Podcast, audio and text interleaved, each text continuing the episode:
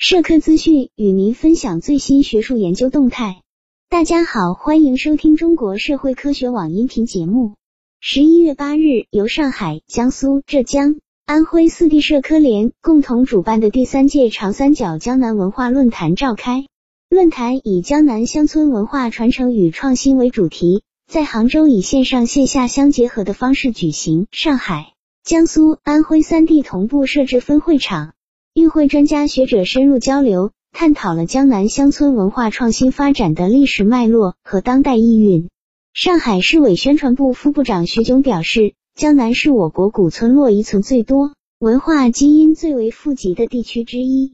在推进长三角一体化和乡村振兴国家战略的大背景下，必须将江南乡村文化的精神内核与时代需要紧密结合起来，在挖掘、保护、传承、创新上下足功夫。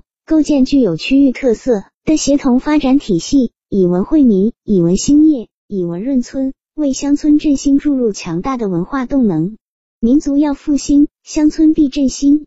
江苏省委宣传部副部长赵金松提出，江南地区文渊深，文脉广，文气足。江南乡村文化作为江南文化的重要组成部分，根脉深厚，独具魅力。我们要用好用足江南文化资源富矿。持续深化江南文化研究，推动江南文化的创造性转化和创新性发展。安徽省社科联党组书记、常务副主席洪永平认为，从历史和现实的角度看，长三角地区的乡村具有多维度的共性和内在互动性，但也呈现出某种不均衡性。我们要开展乡村文化的交流互鉴，促进长三角地区优秀传统文化的创造性转化、创新性发展。推动长三角一体化发展不断取得新成效。浙江省委宣传部副部长、省社科联主席盛世豪提出，江南文化是长三角一体化的文化基石和精神动能，发挥着不可或缺的作用。